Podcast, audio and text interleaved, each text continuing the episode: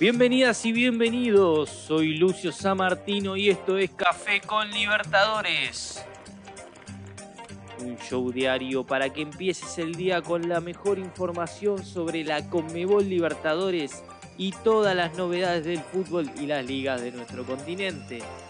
No te olvides de seguir este canal y prepárate para vivir un rato a puro fútbol.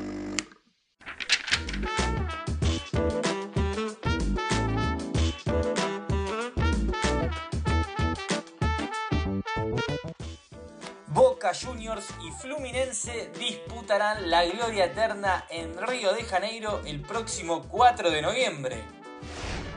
Boca se hizo fuerte en Brasil y venció a Palmeiras por penales para poder jugar la final de la Conmebol Libertadores. El Ceney se igualó 1 a 1 en la serie luego de los dos goles de Edison Cavani y Joaquín Piquerés y terminó venciendo 4 a 2 al Verdado desde los 12 pasos con Chiquito Romero como gran figura atajando dos remates.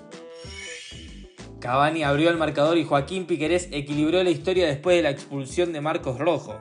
Con 10 jugadores, el Ceneice se hizo fuerte a partir de las intervenciones salvadoras de Chiquito Romero y en los penales Sergio reapareció para tapar los dos primeros de la tanda.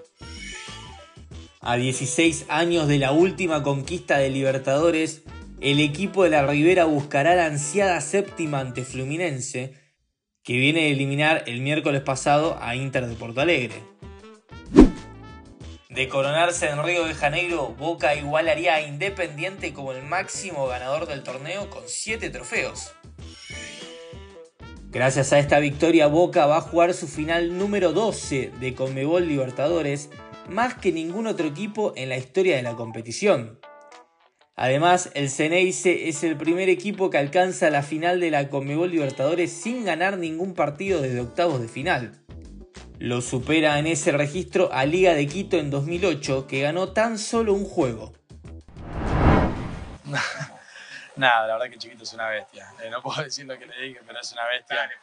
Es una bestia, es una bestia. Yo no lo podía creer, se me tocó doping, estaba encerrado viéndolo. Estaba como loco, sufrí mucho de afuera, pero confío mucho en él. Y le dije a Briasco, hoy, yo le había dicho que íbamos a ganar, que íbamos a ganar, y justo salíamos de la pieza y él te lo puede decir. Le dije, hoy ganamos en penales. Justo miré por la ventana, vi que, que estaba lloviendo y me hizo acordar a esa semifinal con Holanda, acá en San Pablo. Y no sé por qué se me cruzó y le dije a Briasco, yo le dije, vamos a ganar en penales estaba convencido. Y nada, una vez encima después de que Eddie erró, es todo mucho más difícil y él siempre, siempre responde y siempre está ahí y es muy confiable para nosotros. Las siete atajadas de Sergio Romero son el máximo registro para un arquero de Boca en la Conmebol Libertadores durante la última década, igualando lo hecho por Esteban Andrada ante Atlético Paranaense en abril de 2019. No, lo mismo, lo mismo, lo mismo. Fue un partido increíble, la verdad que yo lo dije anteriormente ahí también ahí al, borde de la cancha que ah, se te pasan cosas por la cabeza de lo que puede ser un partido como estos y la verdad que bueno, uno viene medio preparado ¿no? a, lo que pasó porque son partidos digamos de una intensidad increíble y donde se juega una instancia muy importante en una competición prestigiosa como es la, Libertadores y, bueno, la verdad que orgulloso y feliz de, estar en este grupo, en este equipo y, y, Dios quiera que, podamos seguir por este camino y dar ese último paso que queda. El uruguayo Cavani es apenas el quinto uruguayo en marcar con Boca Juniors en instancias eliminatorias de Conmebol Libertadores, después de Richard Tavares, Santiago Silva, Nicolás Doreiro y Miguel Merentiel. Esto ha sido todo por hoy. Nos reencontramos ya en Río de Janeiro el próximo 4 de noviembre. ¿Quién se llevará la gloria eterna? ¡Chau!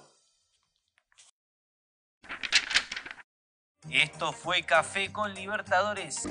Los invitamos a mantenerse pendientes de nuestro podcast oficial y a seguir al canal para no perderse de los episodios con el mejor contenido exclusivo y original.